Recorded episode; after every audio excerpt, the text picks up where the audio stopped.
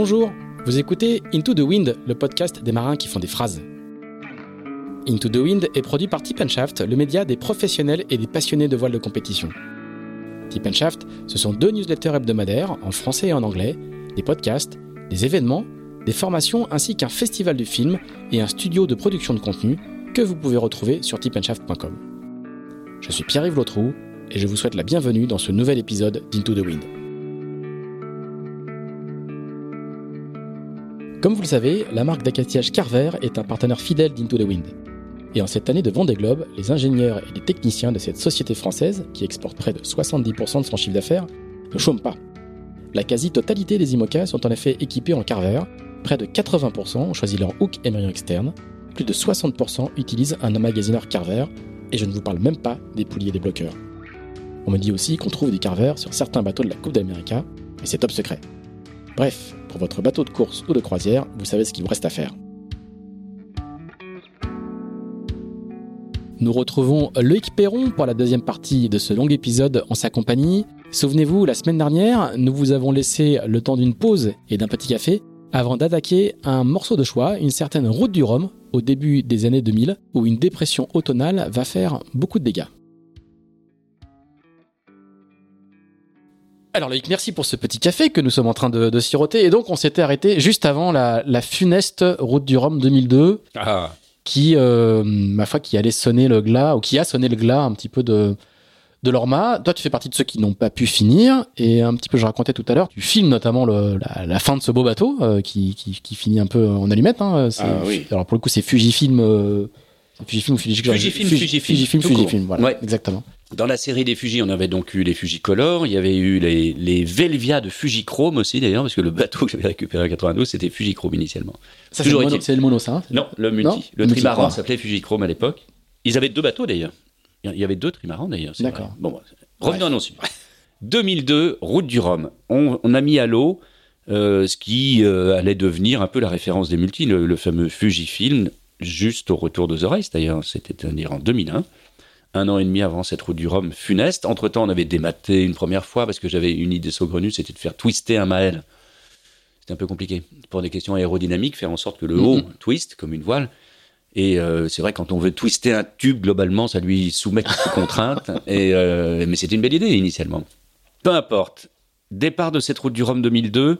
On est tous fringants. C'est vrai que c'est la première fois qu'on va voir 18 Orma au départ du, du Rhum. C'est c'est le point, euh, c'est vraiment. c'est le sommet de la courbe. Hein. C'est le sommet de la courbe. En termes d'investissement, de nombre de ah concurrents. C'est un, petit peu ce qui se passe sur l'IMOCA aujourd'hui, en fait, sur les Vendée Globe. C'est vraiment la même chose. Avec... On va pas leur souhaiter la même chose, mais. Euh, non, c'est vrai, mais bizarrement, c'est à peu près la même tendance. Il n'y a pas de limite de budget, il n'y a pas de limite de taille de feuille, de machin, de légèreté, il n'y a pas d'imposition de matériaux. Aucun skipper, ni cabinet d'architecte, ni bureau d'études n'a envie de faire un bateau fragile, c'est vrai, mais globalement, on est dans une tendance un petit peu limite. Et puis la météo va parler. Et puis voilà, tout simplement.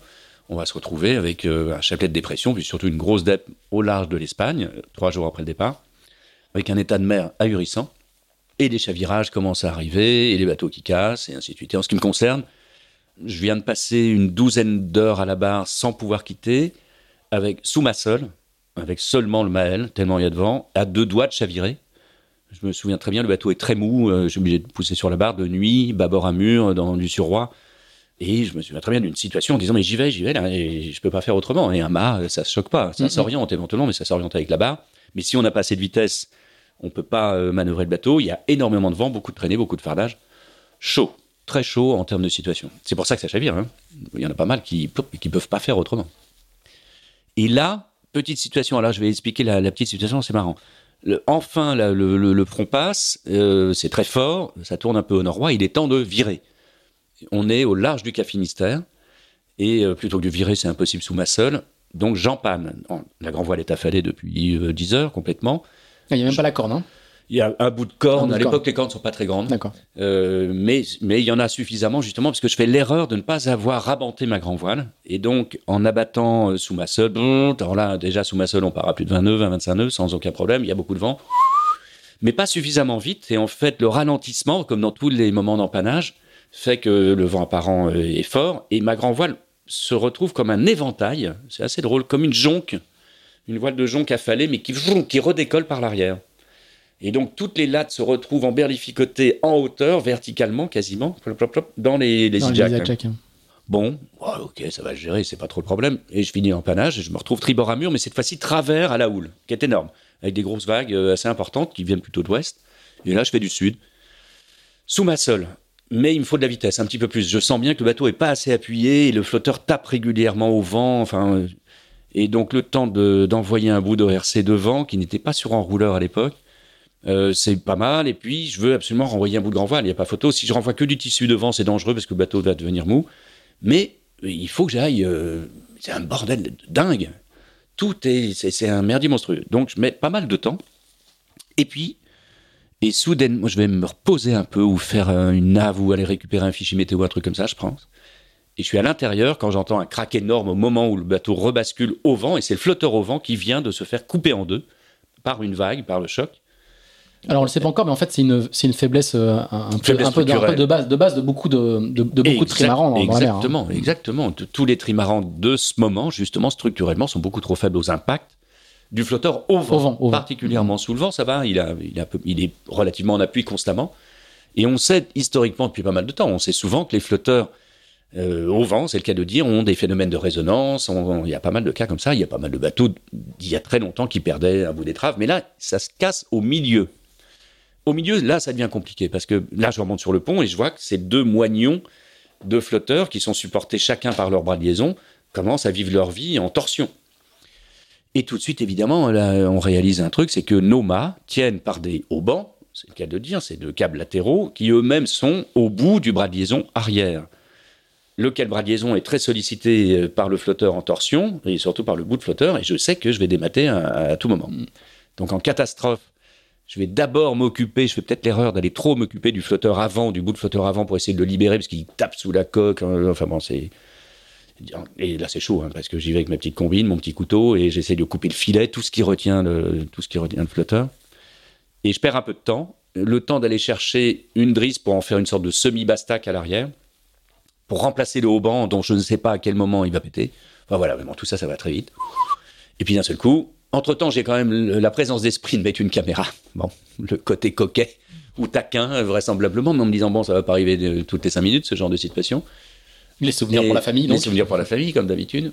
Et puis là, euh, voilà, ce flotteur, en fait, moi, le bras de liaison va péter, entraîné par le mât. Le bras de liaison arrive sur le roof, donc là, je me planque sous le roof. Bras de liaison et bout de flotteur arrivent. Et là, incroyable, la situation est dingue, hein, c'est dantesque, il y a encore euh, pas mal d'air. il Y a le... le mât n'a pas cassé.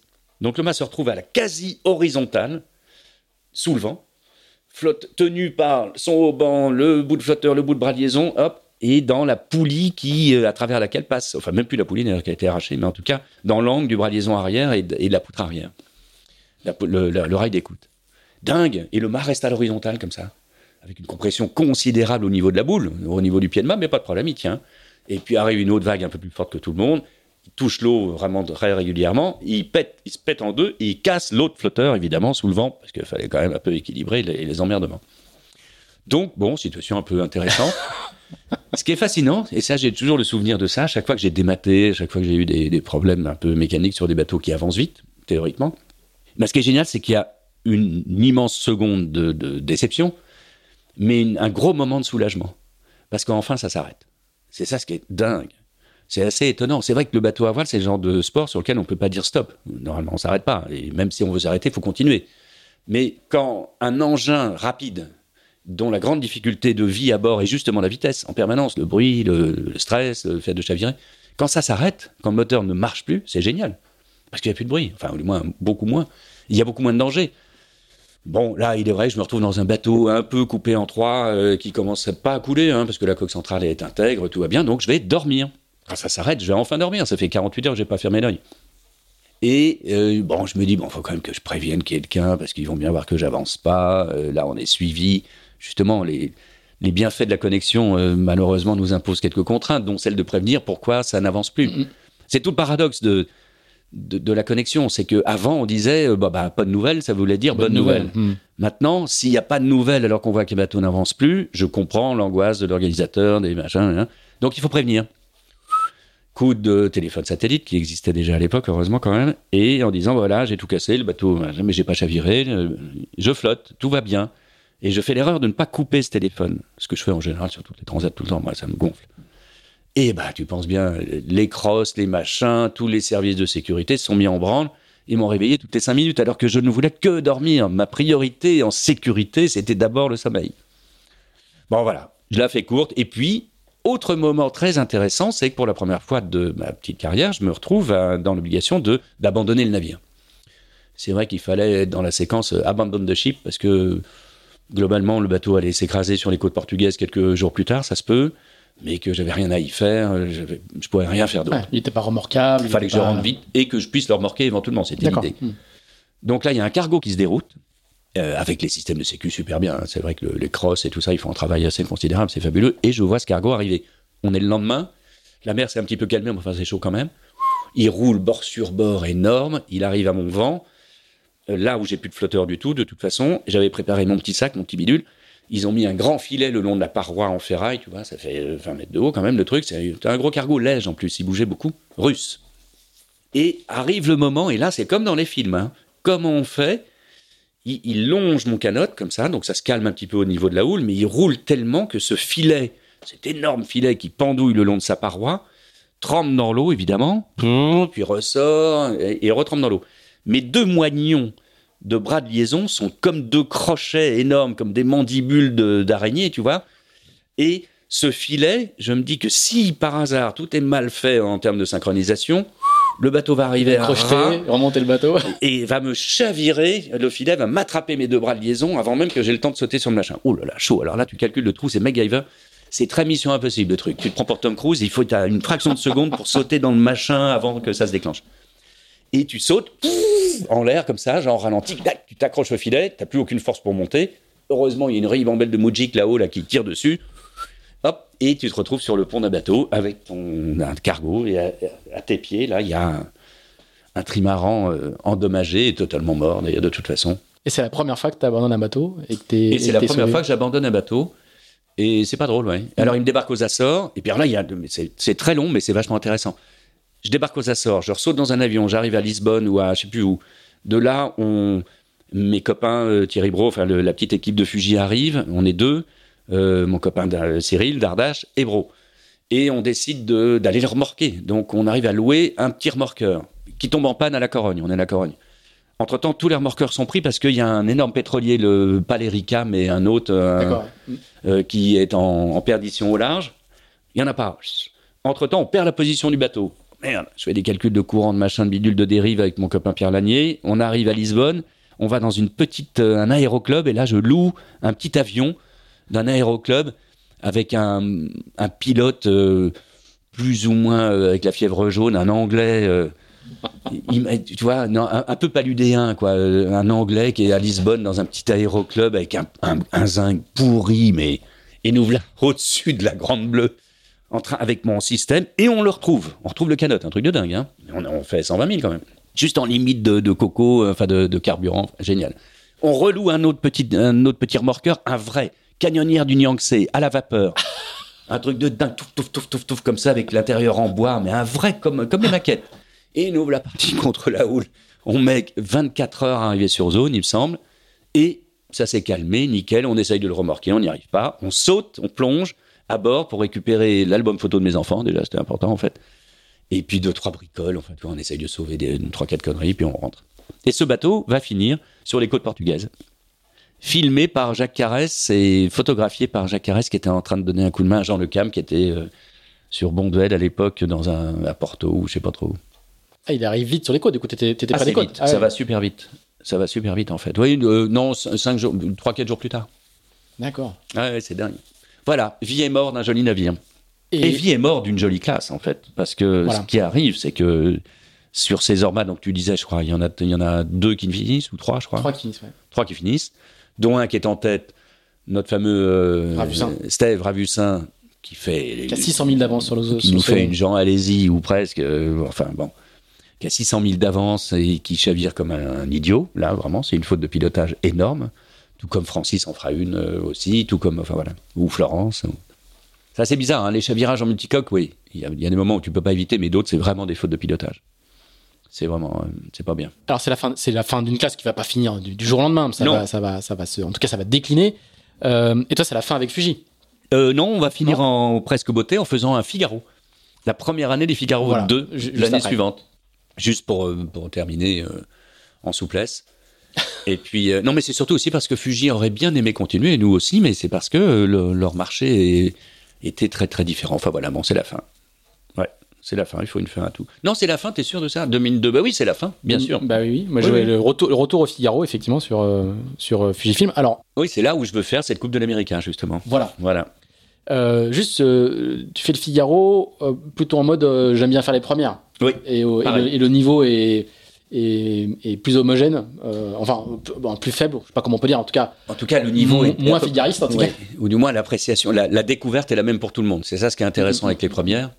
Euh, en Figaro, sur ces bateaux de série. Et c'est pour ça que j'ai eu la chance de faire euh, à peu près tous les modes différents. Oui, la première en bateau de série en rush Mhm. dans les années 80. Après, j'ai fait la première, j'en ai fait un en halfton, euh, en gagnant une étape d'ailleurs, en étant en tête jusqu'à la, en 86. J'étais sur un très joli halfton avec l'Adapoc. Au départ de la dernière étape, j'étais encore en tête. Et c'est Christophe Auguin qui gagnera cette édition-là. Puis ensuite, j'ai fait, il me semble avoir fait la première année des Figaro 1 en 90. Là, c'était une année un peu chargée quand même. 90, on finit un Vendée Globe. J'enchaîne avec une Two Star euh, sur le bateau sur lequel je vais faire le Rhum, le trimaran de Stenegger, un Figaro, une route du Rhum. On chômait pas, hein. Ouais, ouais, ça rigole pas. Ah oui, oui. Partout, tac, tac, tac, tout azimut. Donc c'est vrai qu'il y a du boulot quand même. Alors su- sur le Figaro où tu, où tu viens où tu viens en 2003, tu fais quand même sixième, hein, euh, alors que c'est euh, Ouais, c'était pas mal. Il y, a- il y a beaucoup de monde. Le, le Figaro et le figarisme, c'est c'est euh, à peu près à l'exact opposé de, de ton fonctionnement à toi. Oui. Euh, Bon, l'exact opposé, je sais pas pourquoi. hein. ben y a toi t'as le côté un petit peu touche à tout justement Ouais. qui est qui est euh, je multiplie les, les supports Ah, c'est vrai et que les, tu des gens qui sont spécialisés. Voilà, qui sont euh, et qui et, et qui c'est pas du tout pour les dénigrer, hein, au contraire. Hein, c'est Ah, bah non. euh, et euh, comment comment tu perçois un petit peu ce monde-là? T'en as t'en as très bien parlé sur le, le Figaro que t'as fait euh, l'année dernière en disant que le niveau était incroyable Ah, et que ouais. c'était et que t'étais t'étais très très impressionné. Bah, C'était pas une surprise, mais Oui. il, il est normal que quand tu es un. Moi, je, me- je, je dis souvent que ma spécialité, c'est d'être généraliste. Voilà. Il est vrai que pour le coup, ça c'est l'inverse. c'est l'inverse du, figa- du figariste qui aimerait bien se, spécialiser ailleurs, mais il y a parfois des obligations. Et, Et, puis parce que le niveau réclame de devenir un Oh spécialiste oui, pour être indispensable. Mais c'est vraiment intéressant de se mesurer au meilleur. C'est le meilleur moyen de progresser, ou en tout cas, ou, ou même de se de se s'estimer, de, de voir à peu près où on en est. Et euh, il est vrai que le, niveau est exceptionnel. Il est tous les ans, à chaque fois, de plus en plus impressionnant. Il est, il, se rajeunit avec le même niveau. En fait, c'est surtout ça. À niveau égal, les, les marins deviennent de plus en plus jeunes. C'est ça ce qui est marrant. Bon, les vainqueurs, bizarrement, euh, sont pas si jeunes que ça. C'est assez drôle. Hein non, ce qui, ce qui est vraiment agréable, c'est que c'est une famille, ce Figaro, que je connais, dont je connaissais certains membres l'année dernière, mais un peu moins. C'est vrai que la première année du Figaro 3, beaucoup d'anciens sont revenus. Euh, donc il y avait cette bande-là, mais euh, il y a un profond respect qui était assez génial à sentir dans tous les sens. Et, et dans les deux sens. De ces anciens dont je fais partie vis-à-vis de ces fameux jeunes euh, ou moins jeunes qui sont super bons, et de ces fameux jeunes qui savent par où on est passé pour en arriver là. Et donc c'est vraiment, vraiment sympa. Et là, je suis allé à l'arrivée de la dernière étape Ouais. ici à Saint-Nazaire.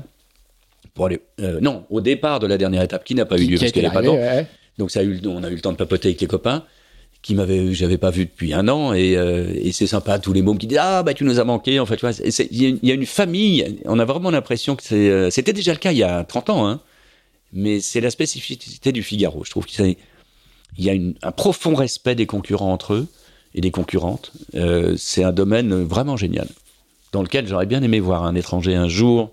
Le petit Goodchild n'était pas loin de nous faire un truc bien. Il faut absolument que les Français se fassent battre euh, sur toutes les courses qu'on Ouais. domine depuis 30 ans. C'est Que important. Goodchild pour- gagne le Figaro et qu'Alex Thompson gagne le Vendée Globe. Par exemple. C'est pas pour emmerder les autres, mais ça rendrait service à la corporation, me semble-t-il. Alors justement, tu, tu parlais de la Coupe de l'América, euh, qui a été le, le- la note de tes, de, de tes grands chantiers. Ah Comment, ouais. comment vient l'idée de se dire, euh, de se dire, tiens, je vais, je vais m'attaquer, euh, je vais m'attaquer à la Coupe? En fait, ça m'intéressait pas du tout. Enfin, pas du tout. Ça m'intéresse beaucoup euh, d'un point de vue technologique, mais tant que c'était des monocoques, j'étais un petit peu, pas forcément passionné par les monocoques de, le- version 5. Mais, entre-temps, et depuis pas mal d'années, je m'étais intéressé beaucoup au match race, qui m'a beaucoup servi pour les grands prix multi-Orma. Euh, ça a été une manière de, de, rajouter une petite corde euh, à l'arc en question, de faire du pilotage d'avion et de planeur, ben, ça m'a beaucoup aidé dans la manière de barrer, d'appréhender la technologie. Et, donc euh, le match race est une science extraordinaire et qui justement n'a pas besoin d'une, qui n'est pas proportionnelle à la taille des bateaux. Au contraire, même c'est plutôt sur les petits bateaux qu'on s'amuse de mieux. Euh, lequel match race disparaît un petit peu trop avec cette évolution de la coupe sur les bateaux qui vont presque trop vite, je trouve. Mais bon. Comment ça s'est passé? On est en 2000 et des brouettes et je te le disais tout à l'heure, en 2002, fin de Fuji, une grosse boîte française me dit la coupe nous intéresse avec vous. Donc bah, pourquoi pas? Je dis bah oui mais c'est pas moi le je veux bien assembler les éléments. C'est pour ça que je vais voir Bertrand passer et qu'on prend contact avec des gens dont, qui ont déjà cette expérience de cette Coupe de l'Amérique que je n'ai pas, qui est une, une caste très très très différente. Hein.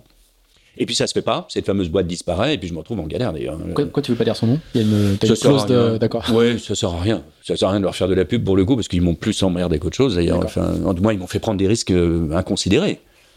Euh, et puis voilà, et puis la coupe, point barre, j'ai aucune raison d'y être, jusqu'au moment où arrive cette bagarre juridique entre Oracle et Alinghi, on va la faire très rapidement, mais enfin en gros, on est en quoi? Je sais même plus alors les dates là je suis un peu paumé là-dedans mais 2008 euh... Euh, Alinghi vient de gagner 2008 2009 un truc, quelque chose comme ça non à Valence. Ils ont remporté la coupe grâce à, au Kiwi et à Russell Coates en Nouvelle-Zélande je sais plus quand. Mm. ils la défendent victorieusement à Valence et Donc ça c'est la première c'est 2003 et la deuxième c'est 2007 alors. 7, voilà, voilà. c'est ça 2007 on est à Valence ils regagnent la coupe et ils se font attaquer immédiatement par Oracle sous prétexte on, on, on passe les détails et Oracle, au bout, en 2008, et des brouettes, arrive à invalider la victoire d'Alinghi, de, euh, enfin pas la victoire, mais le, le, le, Yacht Club, et leur impose de défendre la prochaine Coupe de l'Amérique sur un multicoque. Voilà le truc. Mm -hmm. Les Ricains sont en train de construire un immense trimaran sur plan VPLP, Oracle, avec un Mael, et les Suisses réagissent en fabriquant, en imposant le lieu de la, de la défense de la Coupe, et là, je suis en contact immédiatement avec l'équipe suisse, que je connais depuis longtemps, parce que ça fait longtemps que je vais sur le lac, naviguer sur les D35. Voilà. Notamment, euh, notamment, ces années-là, hein. tu fais, tu fais notamment beaucoup, ces années-là, beaucoup, beaucoup, des, des 35. On, on, a gagné euh, plusieurs fois le bol d'or, les championnats des 35, des choses comme et ça. Et l'un des piliers de, la, de cette classe-là est Ernesto Bertarelli. Et Ernesto euh, est sur un, je navigue pour la première fois avec genre de monsieur lui. que toi tu l'appelles par son prénom et moi je Ernesto, son prénom et son nom. Ernesto, Monsieur Bertarelli. Euh, oui, en fait, les, les, seigneurs du lac, on les appelle sur les D35, avant les D35, dans les années euh, 90-2000, récupéraient des anciens Formule 40 français, essentiellement. Ils sont beaucoup inspirés de ça en y ajoutant leurs manières et leurs moyens. Et ça a donné des bateaux toujours intéressants. Et puis après, ils ont fabriqué les fameux 40 pieds lacustres, dont le tout premier Alinghi multicoque, qui est dans le port de Pornichet aujourd'hui d'ailleurs, mm -hmm. qui s'appelle euh, No Way ou un truc comme ça. Qui est orange, c'est ça hein Et orange, qui exactement. Était, qui était sur l'eau au départ de, de, au non-départ de la solitaire. Exactement. Et c'est Renan Guérin. Et avec Renan Guérin, voilà. Et donc ce bateau-là, bah, j'ai fait le bol d'or à bord, j'ai beaucoup navigué dessus. Et la première fois que je navigue avec Ernesto, c'est sur son bateau. On est il y a 20 ans de ça il pensait pas du tout à la coupe, euh, absolument pas. Hein. Et donc on a et un, je sais plus pourquoi. Hein. Enfin bon, peu importe. Et je me retrouve sur une Jacques Vabre. On est en mer avec mon copain Jean-Pierre Dick, euh, que l'on va gagner d'ailleurs, cette Jacques Vabre en question, je sais plus quand. 2005. Sur Virbach. 2005. 2005. Ah ouais, bah c'est ça. T'as peut-être raison. Ouais. Et ben en 2005, j'ai un coup de fil de d'un de, des membres de l'équipe d'Alinghi qui me dit euh, on a besoin de toi. Sauf que en 2005. T'es sûr que c'est ça? Ouais, peut-être bien. Ben, en tout cas, d'après mes recherches, après. Ah, euh... ça doit être ça. Je suis pauvre, mais, mais excusez-nous, monsieur dame. Hein, mais bon, les vieux, ça, ça, ça, ça, a du mal avec les dates maintenant.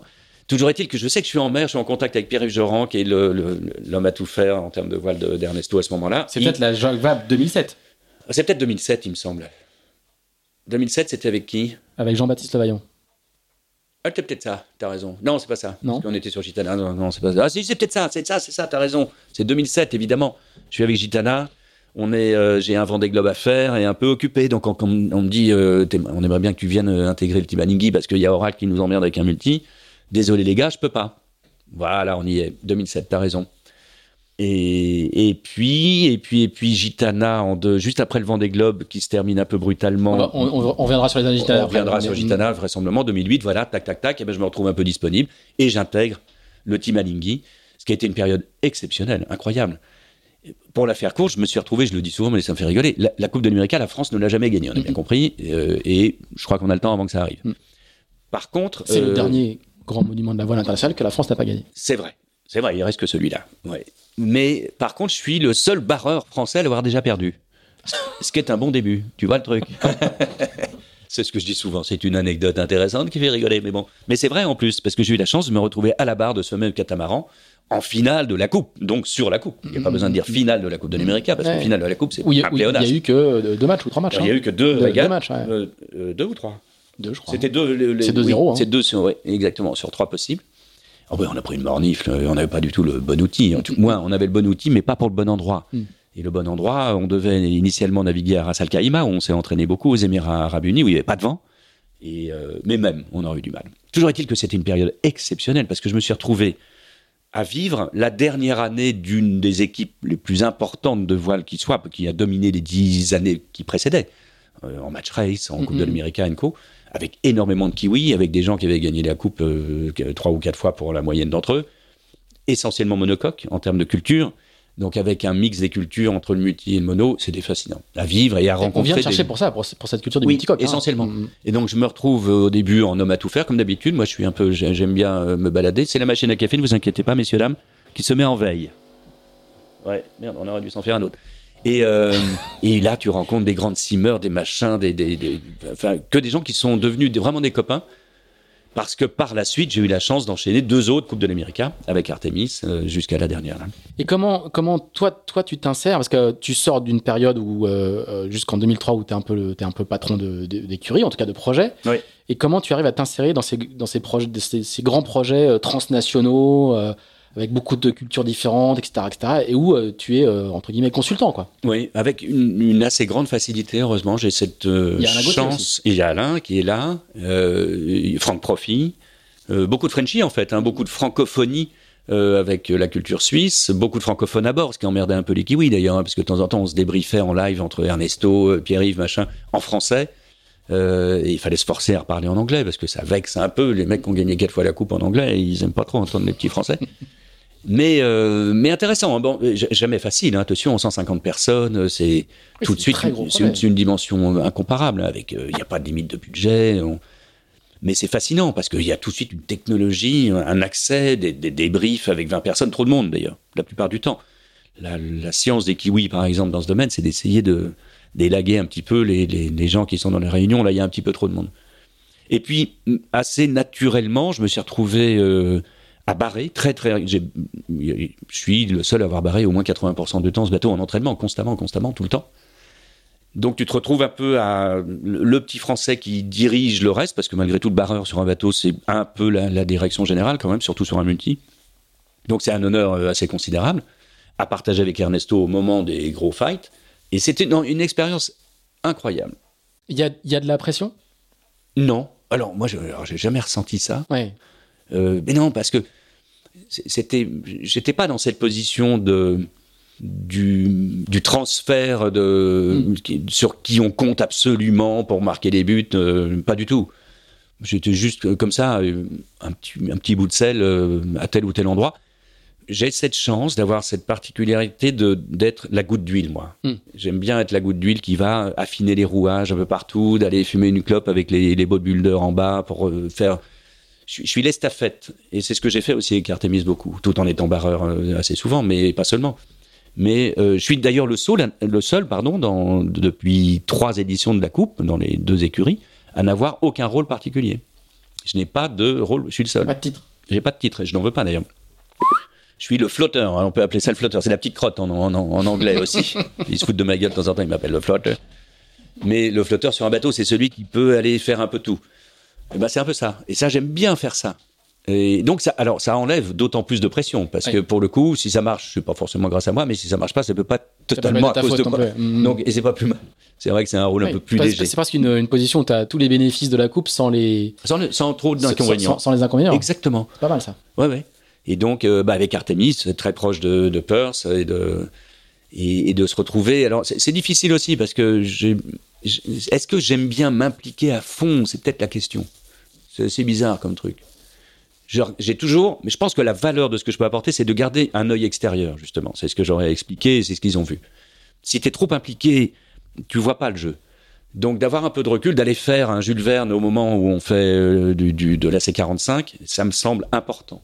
Ça me semble assez primordial pour avoir un éclairage différent dans les deux sens. Et ce qu'on disait à propos des figaristes, de se spécialiser sur un seul domaine, c'est superbe. Ça ne peut qu'être avantageux, mais faut pas oublier de regarder un peu ailleurs. Alors, ils le font souvent aujourd'hui. Hein. Désormais, dans, dans, leur parcours, ils, disent tous qu'il faut, qu'il faut aller s'aérer ils, très, très bien. pour revenir plus fort, etc. Ils le savent très bien, et tant mieux. Dans, dans, cette, dans cette relation avec la coupe, donc tu, tu vas faire Artemis, mais euh, dans les, dans, quand, quand, la coupe va passer au kata et le rigide qui vole. Hein. Oui. Euh, et avant, tu vas, tu, vas, tu vas tenter à nouveau un projet, Exactement, un projet Energy Team. Euh, perso qui s'appelle Energy Team. Mm.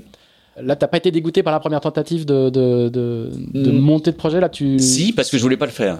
Je me, je, ouais, j'ai été convaincu par mon grand frère et en lui amenant le seul partenaire euh, que j'ai trouvé d'ailleurs, à savoir Corob, mais les, les montres. Euh, et donc on n'avait pas le budget tout simplement. Donc on a réussi, alors en étant vraiment la plus petite écurie du, de, de, la coupe, hein, en étant et français déjà, ce qui n'est pas toujours un avantage dans le domaine, et extrêmement désargenté, j'oserais dire. On a réussi à faire des choses pas mal et à gagner à Venise pour le coup. Alors en fait du coup quand on parle de la coupe, on parle du circuit des ACWS voilà. qui a lieu autour. Ça, il y avait un circuit. Vous n'irez pas jusqu'à. Jusqu il, il y avait un circuit de préparation sur les AC45, ces premiers petits catamarans qui ne volaient pas à l'époque qui étaient des catamarans avec des mâts L, tous identiques, One Design, et euh, un circuit financé par Monsieur Oracle, par Larry Ellison lui-même, qui nous a emmenés un peu partout en Europe et dans le monde, euh, aux États-Unis, à Newport, à San Francisco, euh, un peu partout, à, à San Diego, au Portugal. Portugal. Et la première épreuve était à Portugal, était au Portugal, pardon, à Cascais. Ça, c'était dans les années, je sais plus, peu importe. 2011, 2010. Et c'était génial, c'était une vraie découverte pour nous du, de, de l'aile déjà. Moi, alors là, pour le coup, je ne savais pas. Nos petites ailes, on sait ce que c'est sur nos bateaux, mais là, c'est des ailes rigides complètes. Donc, une vraie découverte passionnante. Un très haut niveau, évidemment, parce que là, on se bagarre contre du Barker, du machin, du bidule, que des champions olympiques. Et il y avait deux équipes françaises. On était en concurrence, évidemment, pour essayer d'avoir les labels de la fédération ENCO. On a essayé de s'arranger entre nous. Bon, ils n'ont pas, je qu'ils n'ont pas été d'une grande intégrité dans le domaine, enfin, du moins, une fois de plus. Non pas les satellites cette fois-ci, mais les astres en question. Euh... C'est Alain Gauthier et Bertrand Passé. Les... Il y avait... Non, Alain est arrivé après. Alain est arrivé après. Il me semble, il est arrivé un peu. Ah non, t'as peut-être raison, ouais, c'est ça. Ça s'appelait. Euh... Il s'appelait comment Team France, non? Non, je sais même plus. Je ne sais plus non plus. Ah non, il s'appelait Aleph. Aleph, exactement. Ouais. Moi, j'ai eu la chance de venir à la, à la première éve... au premier événement au Portugal, en plein mois d'août. Aucun journaliste disponible, des places dans un voyage de presse. Je travaillais au mois d'août au journal. Donc ils disent que vous voulez venir deux jours au Portugal. Je dis bah oui. J'étais le seul journaliste français. J'ai fait, le j'ai fait une manche le matin avec vous et une manche parce qu'il y avait des invités à bord. Ah ouais.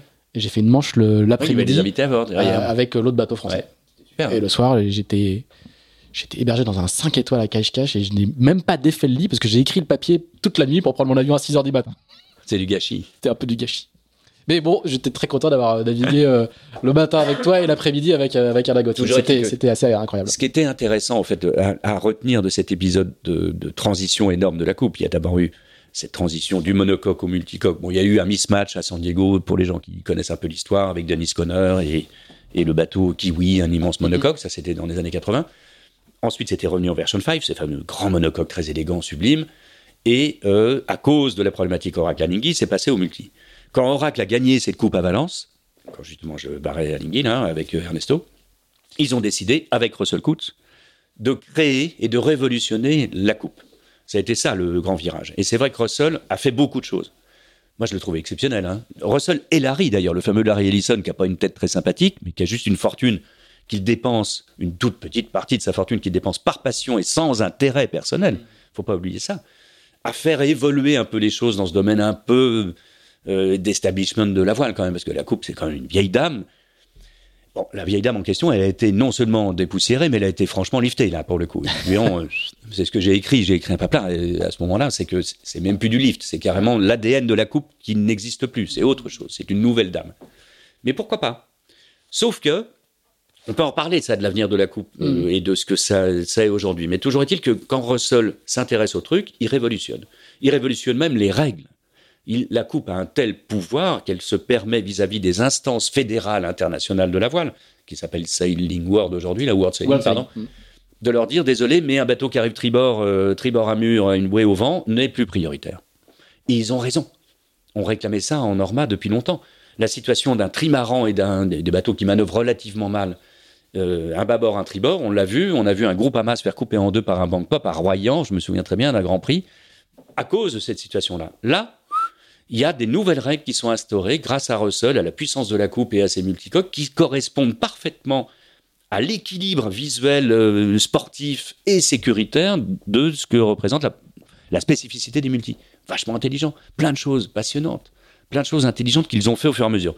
Après, est-ce que la Coupe de l'Amérique en tant que exercice particulier de duel, de match race, a besoin de bateaux rapides? Je ne pense pas.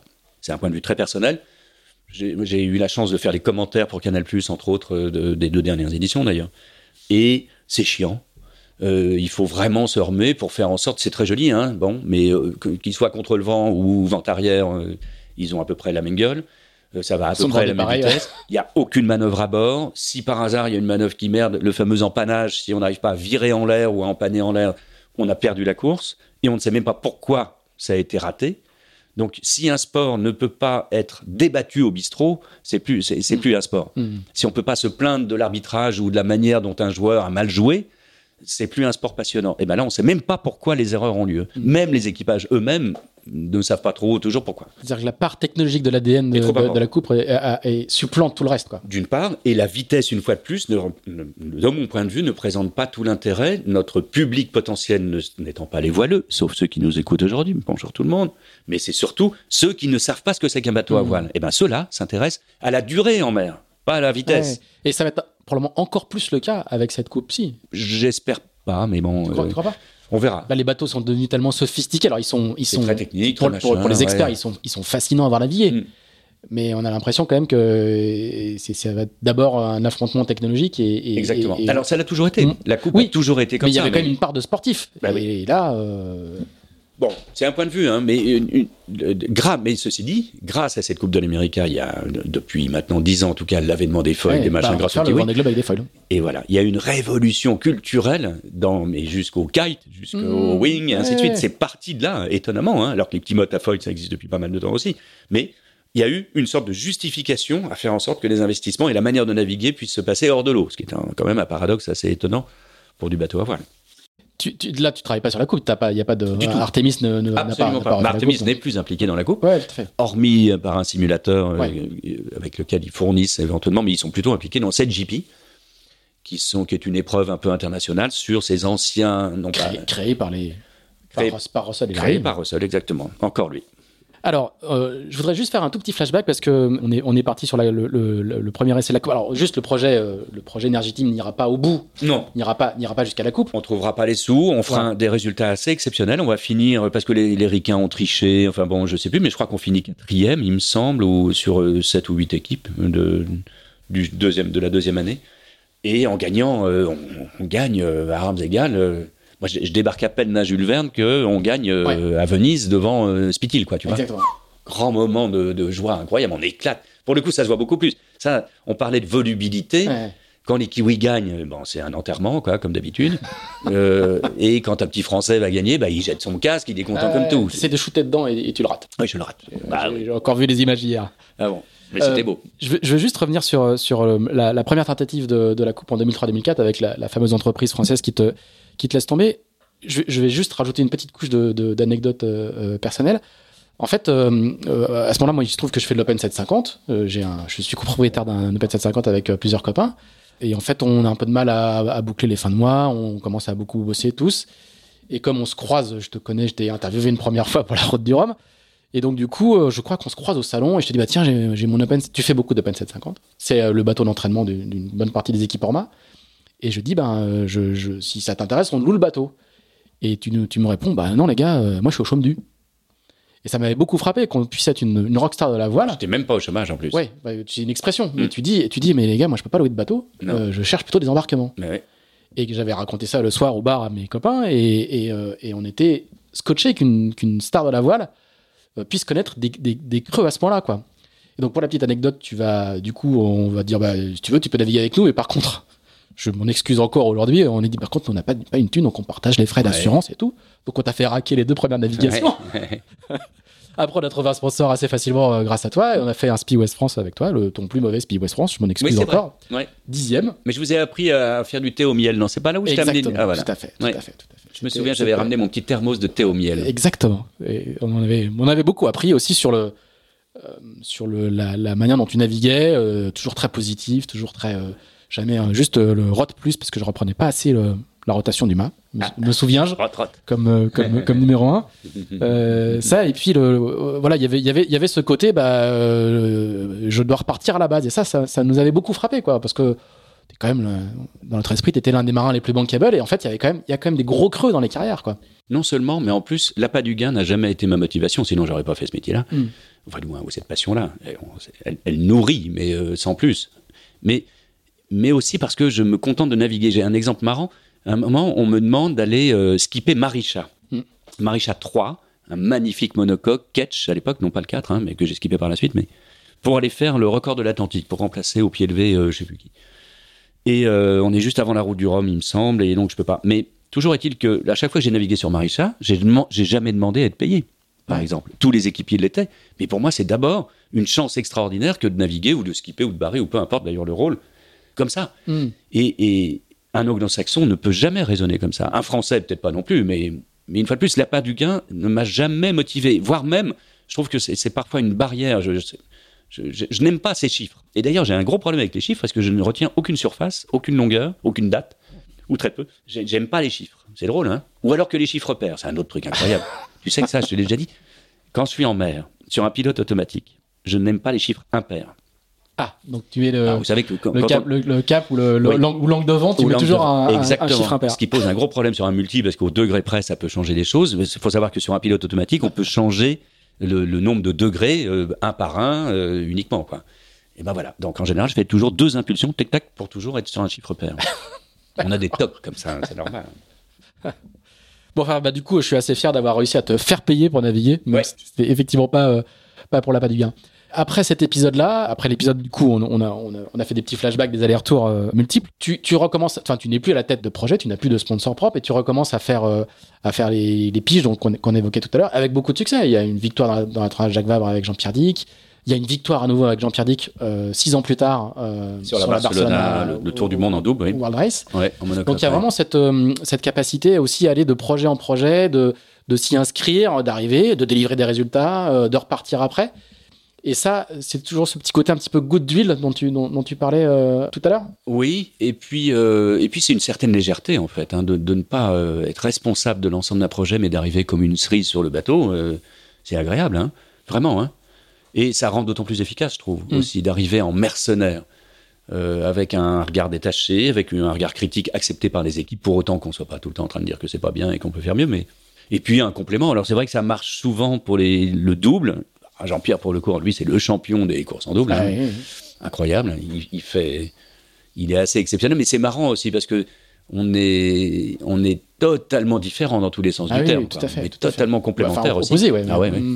Il est grand, je suis tout petit. euh, Il est, il est dans les nuages, je suis un peu plus terre à terre. Et Il se fait mal, tu te, tu te, tu il te se fait mal et je lui apprends à essayer de se calmer, que l'efficacité n'est pas seulement synonyme de douleur et ainsi de suite. Donc, euh, je pense qu'il apprend beaucoup à mon contact et moi aussi, aussi hein, parce qu'il a une manière de, de s'engager, de, de matosser jusqu'au moindre gramme. Moi, je suis un peu plus feignant dans les- Je suis un peu plus feignant, je suis un peu moins extrême. J'aime bien les valeurs moyennes, globalement. Et donc, c'est sympa de côtoyer des extrêmes, justement, pour savoir à peu près où est cette valeur moyenne. C'est ça ce qui est bien. Alors, le, le summum de ce côté un peu, euh, j'arrive, euh, je délivre le résultat, puis je repars, c'est avec Banque Populaire et le, tro- et le trophée Jules Verne de, de, de Banque Pop. Ouais. Bah, ça, c'est. Là, on est en 2011, si je ne me, si je ne me On est en trompe pas, on est en 2011. ouais. 2011. Ouais. Euh, pareil, là je suis, alors là, là, je suis franchement au chômage là pour le coup, à ce moment-là. Pour revenir à ces, ces aspects pécuniers, après avoir cotisé fortement, heureusement pendant ma période gitana, tout va bien. Donc heureusement que le système social français est là, ça peut aider, hein, mais ça m'a aidé beaucoup. Et donc, bah, je, pige un peu de temps en temps, c'est vrai. Et qu'est-ce qui se passe? Bah, Il se passe que Banque Populaire, depuis l'arrivée de Pascal Bédégory, enfin fait des résultats après 20 ans d'investissement dans la voile. Donc Pascal a révolutionné cette équipe, clairement. Il a et euh, en Norma donc, et ensuite euh, ils se mettent en de la construction de ce plus grand trimaran du monde, ce qui est encore le cas aujourd'hui, qui s'appelle Spindrift aujourd'hui. Et après, pour diverses raisons, euh, Pascal euh, se retrouve un peu moins en odeur de sainteté au, au niveau de l'équipe, enfin pas de l'équipe, mais du groupe Banque Populaire, et il cherche un nouveau skipper, juste pour le Jules Verne. Pas simple. Pas simple. euh, donc ça se passe comme ça. hein, C'est un coup de fil. Je sais plus comment. euh, je sais plus exactement comment ça se passe. Peu importe. Mais je me souviens par contre d'une chose, c'est que je me retrouve au, large de l'Orient, je peux le dire aujourd'hui parce que c'est même pas prescription, et je me retrouve au large de l'Orient, dans un zodiaque, planqué sous un sac à voile, parce que il est connu euh, le, fait que Pascal ne soit plus dans, les, dans, dans le team est déjà euh, dans les papiers, mais on ne connaît pas le nom du futur élu. Voilà. Donc, une fois de plus, hein, c'est pas, euh, ça va pas faire la une de l'équipe, mais ça intéresse quelques happy few euh, l'orientais. Donc, on me planque dans un zod, et même l'équipage qui a sorti le bateau, qui est en mer en train de hisser la grand voile, ne, sait pas, pas. qui va arriver. Donc, ils savent que un nouvel amiral en, en baie de Plymouth est en train d'arriver. C'est ou Nelson, ou Hornblower, euh, ou euh, qui on veut, mais euh, on ne sait pas qui c'est. Donc là, t'arrives, on hisse les couleurs, on siffle. Voilà, et j'arrive, et, ce qui est- et là, heureusement, je reconnais pas mal de copains, parce que je les vois, les Ronan, les Jean Bat, les machins, euh, ils sont tous là. Certains que je connais moins, un Kevin Escoffier, à l'époque, je le connais peu. Et là, euh, je pense que je... C'est surréaliste, c'est-à-dire que t'arrives, tu montes à bord, tu dis salut. Et tu montes à bord, et tu vas les saluer un par un. Ouais. Et les gars découvrent qui c'est. Euh, et, et c'est une situation très particulière, hein, Ouais, qui oui. n'est pas forcément facile à vivre. Heureusement, on le disait tout à l'heure, j'ai cette facilité, je crois, heureusement, et de contact, et d'huile, et de, et de comprendre un peu les, assez rapidement les, les tensions et les, et les questionnements et les atermoiements éventuellement des personnes, sans pour autant les régler, mais en tout cas, je sais à peu près ce qui se passe. Et surtout, je crois que je fais une chose bien, au moins à ce moment-là, c'est que je vais pas prendre la barre. C'est surtout ça. Et j'ai pas touché la barre de la journée. Hein, Il me semble, et ça, je l'explique souvent quand je fais des conférences de, de management. C'est difficile de se retrouver parachuté Hmm. euh, quand on est l'héritier éventuel, euh, tu vois, d'un patron d'entreprise et tout ça. Il faut justifier sa position. Donc, euh, j'avais pas de problème de légitimité à être là. Mhm. Mais je me suis pas précipité au guidon, ce qu'aurait fait un amiral quelconque éventuellement. Donc, non, je me suis intéressé au travail de chacun à bord. Euh, et j'ai passé la journée en mer à regarder tous les détails qui allaient faire qu'on allait remporter Jules Verne et beaucoup d'autres choses d'ailleurs. Le SNSM, le Fastnet, le machin dans les années, dans l'année qui va suivre. Et du coup, euh, tu, tu, tu mènes un travail spécifique justement pour faciliter entre guillemets cette intégration? À part euh, ce, petit, ce petit trick de, de, dire je, je vais pas prendre la barre le premier jour, mais après, tu as, le non, sentiment c'est qu'il faut que tu. Je, je fais pas de travail. Euh, non, non, non. Heureusement, c'est naturel. hein. Ouais, ouais. Ah non, quand, si c'est forcé, euh, ça, ça se voit tout Non, non, de mais suite. je veux dire, tu, tu, tu, tu- tu- tu as une stratégie qui est de, de, de- de faire attention quand même. Sais que c'est une équipe dont on vient de, Bah, de virer le patron. Oui, on a- justement, l'autre euh, grande décision, c'est euh, dans n'importe quelle entreprise, parce que c'en est une, on peut s'attendre à ce que quand le patron change, Voilà. euh, il change, Ça, ça le- il c'est change tout le niveau de Mhm. décideur à côté de lui ou en dessous ou ailleurs. J'ai rien changé pas du de tout. plan social. Il n'y a pas eu de plan social, bien au contraire. J'ai réembauché une personne qui ne voulait pas trop venir, c'est Jean Batte. Mhm. C'est le vaillant, mon, mon fidèle acolyte, euh, créateur des voiles incidence et ainsi de suite. Plus grand marin, à mon avis, équipier de tous les temps, en tout cas de mon temps. Et donc, euh, j'embarque Jean Batte, qui avait peut-être un peu plus confiance dans ma manière de faire que de celle de Pascal, ou peu importe les raisons d'ailleurs. Mhm. Mais c'est vrai qu'avec Jean Batte, on partage cette euh, sensibilité. Lui, ça se voit très bien quand il rentre la tête dans les épaules, c'est qu'il sent qu'on va un peu trop fort. Donc, il Mhm. n'aime pas les gens qui attaquent trop fort. Il aime bien le roseau, il n'aime pas trop les chaînes. Et euh, les chaînes dans le sens du, de l'arbre, hein, on Ouais, est bien ouais. d'accord. hein. Pas les chaînes de mouillage. Les chaînes de mouillage. Et, euh, et puis voilà, et puis ça se passe naturellement parce qu'il faut s'intéresser au travail de chacun. Et puis surtout, c'est un gros travail de délégation et de confiance dans les autres. Chacun a déjà son rôle. Et une fois de plus, Pascal, et je lui en sais gré, avait créé et en- en- entraîné et, et, et vraiment euh, participé à, euh, à cette équipe. Enfin, c'est lui qui a choisi la, la totalité des personnes qui étaient là pour leurs compétences, euh, leur savoir-faire ou, ou leur manière de devenir. Il a fait un travail considérable. C'était facile pour moi, hein, Mm. vraiment. hein.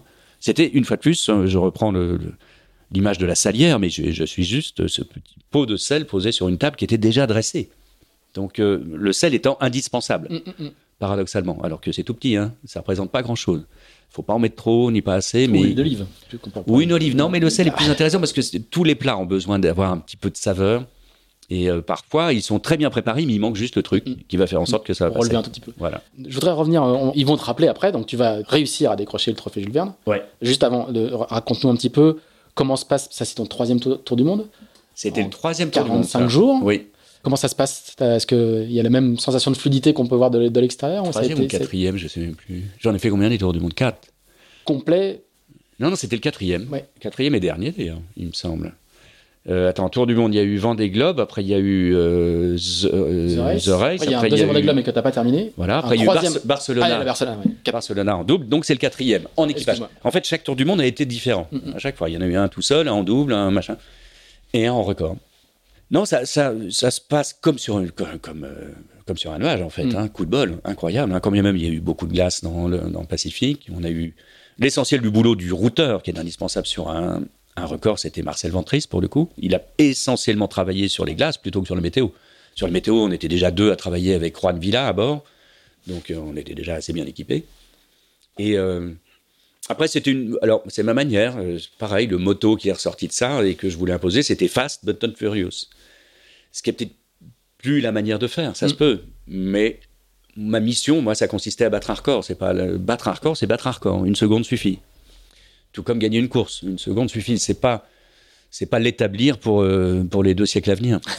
non, mais c'est vrai. Il faut le faire à la Boubka, un petit peu centimètre par centimètre. Boubka, je rappelle pour les plus jeunes, c'est quelqu'un qui était un sauteur à la perche qui a entretenu son savoir-faire pendant des années en battant son propre record que de Centimètre par centimètre par centimètre, ce qui n'était pas con.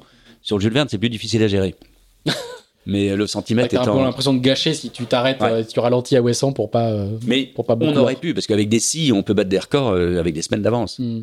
Euh, sans, les glaces, sans les machins. Et t'as aimé euh, gérer un équipage de. Vous étiez 14 à bord, c'est ça Je crois qu'on était trop nombreux, ouais, Ouais. une fois de plus. oui. Ah oui, c'est pas mal, mais c'est pas simple. Parce que l'organisation qu'on avait, qu'on avait choisie et qui était la bonne, c'était d'avoir trois quarts. Trois quarts de quatre, ça faisait 12, plus deux hors quarts. Juan, euh, il me semble que c'était deux hors quarts, oui. On était peut-être 13 seulement. Je me souviens plus. Et moi, hors quart. Ce qui me permettait, en gros, d'être présent tout le temps. Donc, c'est pas un rythme euh, idéal. J'ai pas beaucoup barré, par exemple, ou très peu. Euh, je me suis retrouvé un petit peu impliqué à chaque fois dans chaque quart et, et j'ai pas forcément vu euh, les petites frictions éventuellement qu'il y avait. C'est jamais simple, hein, c'est une vraie gestion Ouais, d'hommes. hein. Bon, il y avait pas de femmes là pour le coup. C'est jamais simple parce que c'est un, un univers un peu clos, même franchement, même si c'est un bateau très confortable par rapport à un bateau d'un Volvo, des monocoques, des choses comme ça. C'est un, engin incroyable. Très confortable, sauf pour les deux hors-quarts qui sont derrière et non pas au milieu. La cabine de, de sommeil, elle est en plein milieu du bateau et donc c'est à peu près au pied de mât. Elle est toute noire, parfaitement calfeutrée, elle est idéale pour ceux qui vont se reposer. Il y en a donc quatre qui se reposent, quatre qui sont en veille et quatre qui sont sur le pont. Mais les deux hors-quarts, Juan et ma pomme, on est derrière. Et c'est les mouvements les plus dingues, non seulement, et Juan a quand même une sorte de, comment dirais-je, de dégagement olfactif assez particulier. Juan que j'adore, qui est un granit euh, pur, pur espagnol, mais, euh, et entre autres choses, il a une faculté à oublier qu'il garde ses bottes euh, assez régulièrement. Et puis quand le jour où il oublie qu'il les a enfin enlevées, il, il est même pas toujours au bon endroit. Donc c'est pas le lieu idéal, même s'il y a beaucoup de volume. Un, ça bouge. Deux, ça pue. Il y a des poils partout. Il nous a fait un truc de dingue. Il y a la fameuse histoire du jambon dont on n'a pas parlé. Il y a Ouais. quelques anecdotes quand même autour du monde. On parlait de The Race en 2000, en 2001, Alors, Jacques Carès nous a raconté euh, Ah, l'anecdote du, hein. du- du- du jambon. du Ramon. Du, Et ben du jambon qu'il a fait. euh, qui- lui était sur Club Med. Voilà. Et vous avez fait la même chose, vous? Non, il a, bah, sur Club Med, il Ga- Dalton, qui est donc Ouais. une sorte de mormon euh, qui veut pas parler de jambon ni de quoi que ce soit. Il l'avait planqué dans le bas et puis ils l'ont sorti. Nous, on avait un Ramon, tout allait bien, et puis pour le coup, tout le monde le savait. C'est normal, on avait Libère, euh, notre fameux roi Mila qui l'avait amené. On mange un coup de jambon euh, dès les premiers jours, et puis Juan dit Oui, mais il faut l'emmailloter dans un linge. Ah Oui, tu as raison, Juan. Mais il est vrai que depuis le départ, j'avais vu qu'un de ses t-shirts traînait dans notre petite cabine arrière là-bas, dans l'eau, un petit peu, c'est toujours un peu humide. Et je sais pas pour quelle raison, je l'ai vu se précipiter chercher ce t-shirt qui traînait dans les fonds, l'essorer et emmailloter notre jambon avec son truc. euh, et donc, bilan, plus personne n'a touché au jambon pendant un mois, dis donc. Et enfin, au niveau du hors, on s'est dit, bon, allez, on va quand même essayer de manger un peu. Et donc là, on a démailloté la pièce de viande. Et c'est notre ami Xavier Reville, en charge de l'avitaillement et de la logistique à bord, qui l'a redécoupé intégralement, qui a enlevé tout là, tu vois. On était un peu plus précieux sur le jambon. C'est, ouais. Non, Juan est un mec incroyable. Mais donc, qui, qui a les bottes qui sentent. Ouais, bon, aussi avec lui, ce serait, Ouais, ce, serait une bonne nouvelle. Alors, je, je voudrais à nouveau faire un petit flashback parce que du coup, on a, on a, on a zappé un épisode qui est, qui est quand même euh, relativement important. Euh, c'est ta période Gitana. Ah bah oui. Où là, tu vas être patron d'équipe. Donc, du coup, ça commence, si mes, mes informations sont bonnes, euh, en 2006. En 2006, ça doit être ça. Alors là, tu es recruté comme patron d'équipe. Exactement. Je suis Directeur team, de l'équipe. On est, euh, on est en train de faire. C'est la même chose qu'avec Aningui, bizarrement, quelques années euh, Après. Après. Et bien, il se passe la même chose. J'ai un coup de fil en mer pendant qu'on fait une Jacques Vabre avec Jean-Pierre. Celle que tu vas gagner. Celle qu'on va gagner avec Jean-Pierre. On arrive à, à Bahia, Salvador de Bahia, euh, au Brésil, et là, j'ai une longue conversation avec une personne en charge de l'équipe qui cherche quelqu'un pour remplacer mon copain euh, Yann. Et euh, ah, c'est Yann Marillet. Yann Marillet. Et donc, ouh, là, pourquoi pas et Pourquoi pas Je me pose un peu des questions quand même, mais pourquoi Pourquoi? Parce que pendant cette Jacques Vabre que l'on va gagner avec Jean-Pierre, j'ai renoué avec des amours que j'avais cru oublier en monocoque IMOCA, tout simplement. L'évolution de ces bateaux à l'époque avait été telle que je n'avais pas vraiment suivi. J'étais très très occupé par d'autres activités multi. Mmh. Mes derniers émois en monocoque Vendée Globe, c'était 20 ans, 15 ans avant. Donc, euh, et en fait, je suis à fond sur un projet Vendée Globe, tout simplement. Mais vraiment à bloc, avec des partenaires qui sont déjà présents. Il y a, euh, je me retrouve un peu en concurrence et sur une liste de, de, recrutement éventuel parmi d'autres skippers qui ont envie de revenir euh, dans le jeu, comme euh, Mich, comme euh, Marco Guillemot, enfin tu vois. Donc c'est ça ce que j'ai envie de faire, tout simplement. Tu es dans le casting de Safran? Tu es présélectionné pour Safran? dans, Safran, dans Foncia, dans, tu vois, et puis dans d'autres. En fait, je suis en train de chercher d'autres partenariats, mais c'était juste avant le départ de, de cette Jacques Vabre. Donc je suis assez fasciné parce qu'on avait fait des entraînements ça, m'a été revenu juste au moment où on a fait notre qualification en double avec Jean-Pierre. Donc on est fin 2000, je sais plus combien, les, dates 2006 ou milieu 2006. Donc ce coup de fil, pourquoi pas, mais aller m'occuper de d'autres. Alors c'est vrai qu'il y a Lionel qui est dans l'équipe, je pense, euh, Fred Le Petrec, ils ont, des, ils ont deux bateaux de 60 pieds, Orma, les Gitanas en question. Pourquoi pas? Bon, je rentre à Paris. Et puis en fait, bah, je leur dis oui, pourquoi pas, mais moi je veux faire le Vendée Globe. Je suis désolé, mais euh, c'est mon truc, j'ai d'autres propositions et et là, à la mode gitana, bah, pas de problème, vous pouvez faire le Vendée Globe si vous voulez. Ah bon, merde, alors là, ça devient compliqué votre truc. Oh, zut. Trop de chance. Et puis, et, voilà. Et donc, bilan des opérations, on, démarre la construction. Alors, toute la simplicité des grosses écuries comme ça, particulièrement de celle-ci, hein, et, elle rend service au, village, je suis d'accord, mmh. mais c'est pas l'écurie la plus simple à gérer, sincèrement. Pour plein de raisons. Et la première, c'est que c'est une sorte de secret déguisé. En gros, il ne faut pas en parler, mais on a un budget de communication pour dire qu'on n'a pas le droit d'en parler. Donc, une petite dichotomie zarbi. Et la première difficulté, ça a été de construire ce bateau monocoque, euh, qui était indispensable au fait que j'accepte de venir diriger l'équipe, dans le plus grand secret. Donc, il fallait même que l'équipe ne sache pas qu'on était en train de construire un bateau. Bon, d'accord. Alors, Nouvelle-Zélande, boum, dans la foulée du bateau de Jean-Pierre, parce que c'était la nouvelle génération du, nouveau Virbac aussi. Et puis voilà, et puis parallèlement à ça, euh, s'occuper des deux multi euh, et puis boum, d'un seul coup, je fais l'erreur, mais c'est le côté assez passionnant et, assez génial de Benjamin de Rothschild, qui est donc euh, et, d'Ariane, qui sont les patrons de cette écurie et les patrons de la banque surtout, c'est qu'ils sont passionnés, surtout Benjamin.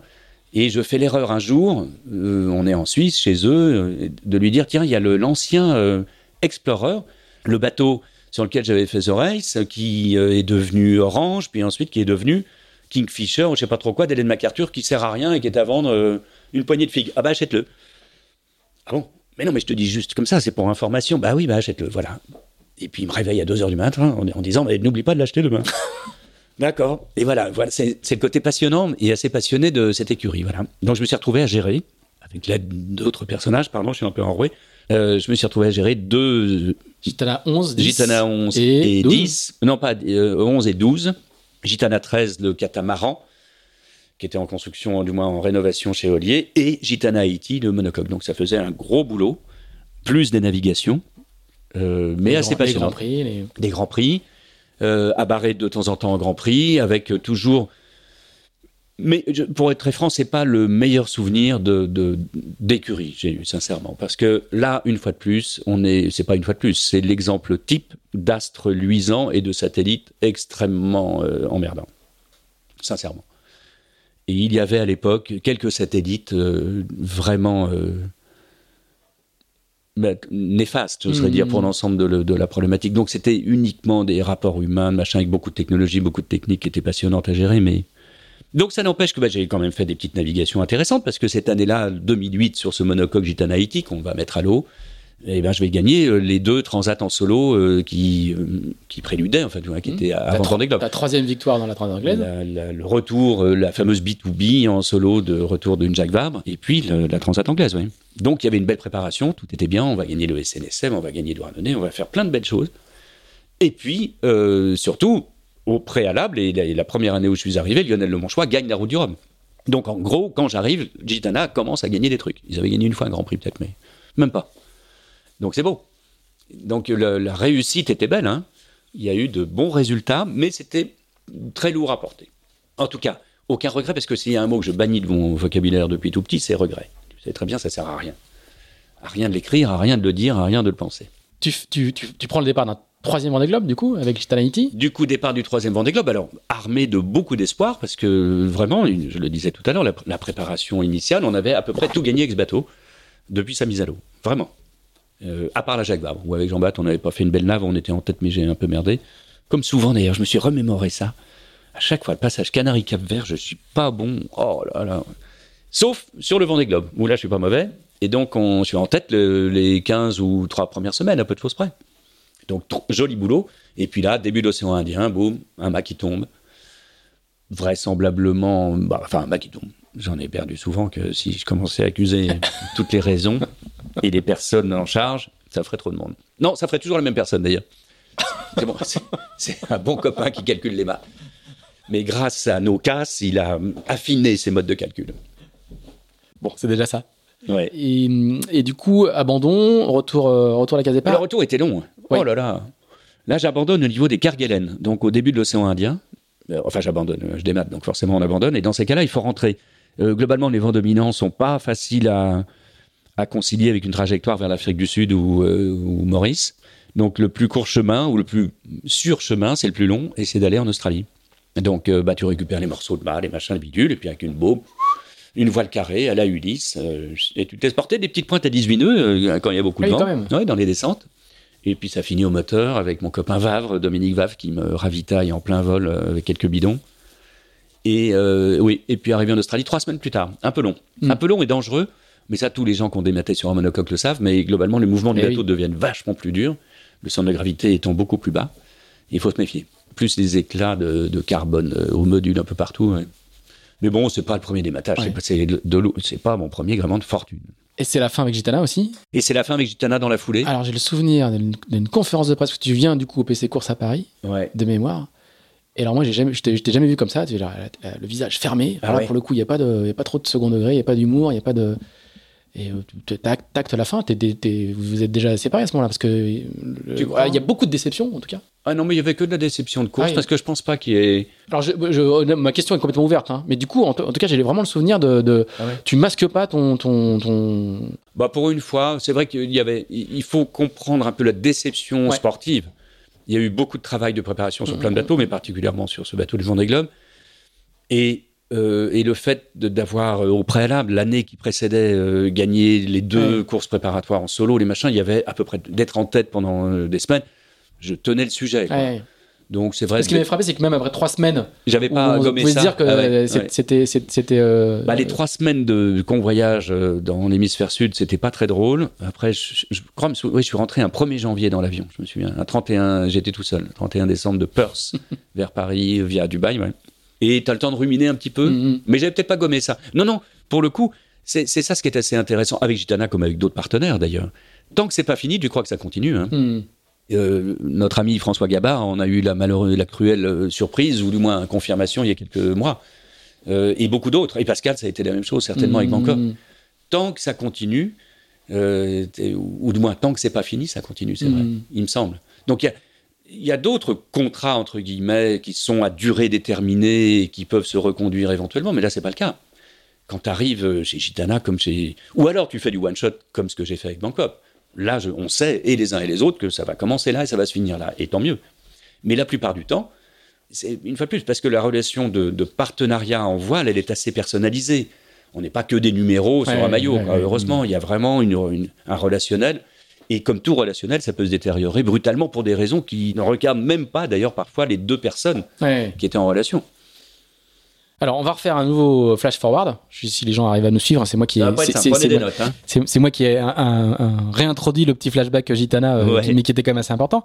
On, on- on va revenir après le, après le trophée Jules Verne. Là, tu, tu vas qu'à tes occupations de, de freelance euh, réclamées aux, aux quatre coins du monde.